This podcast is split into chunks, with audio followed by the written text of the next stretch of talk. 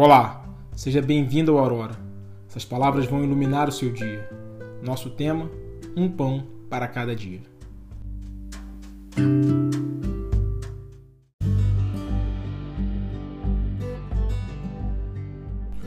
Pão nosso de cada dia dai-nos hoje.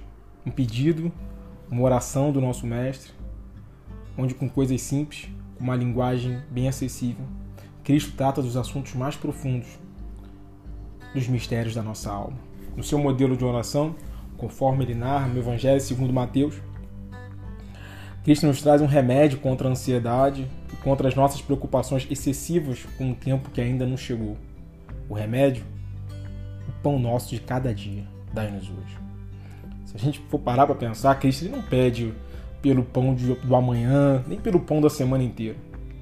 Ou uma quantidade suficiente que ele possa guardar, estocar na sua dispensa, e assim ele possa suprir a sua família, seus amigos, por um longo período no futuro, pensando que poxa, nunca se sabe quando vem uma peste, uma praga ou uma pandemia, mas Cristo ele não se deixa levar por essas preocupações, por esse terror do que pode acontecer no futuro.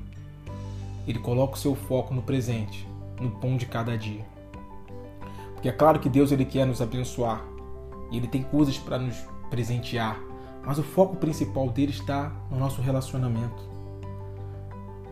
O que Deus quer é conversar conosco todos os dias, assim como ele fazia com o homem e com a mulher lá no princípio, que todos os dias ao final da tarde o homem conversava com Deus.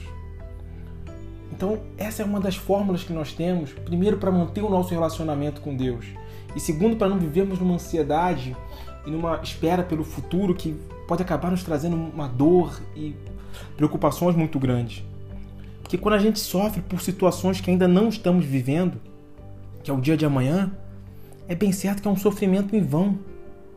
Porque você pode acrescentar um côvado à sua estatura.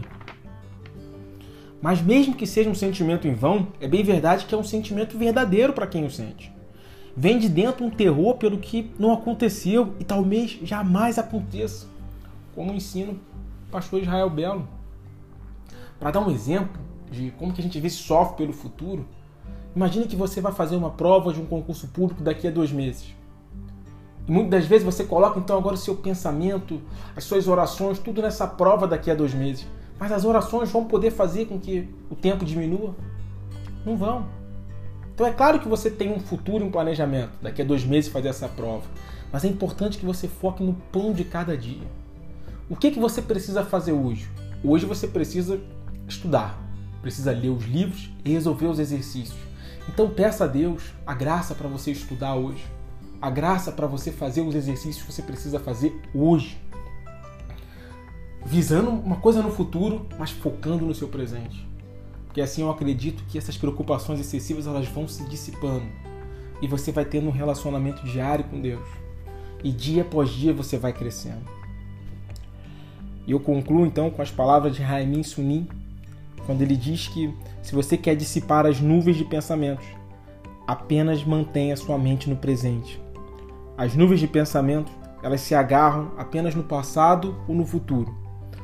Traga a mente para o presente e seus pensamentos vão repousar. Que Deus abençoe a todos vocês.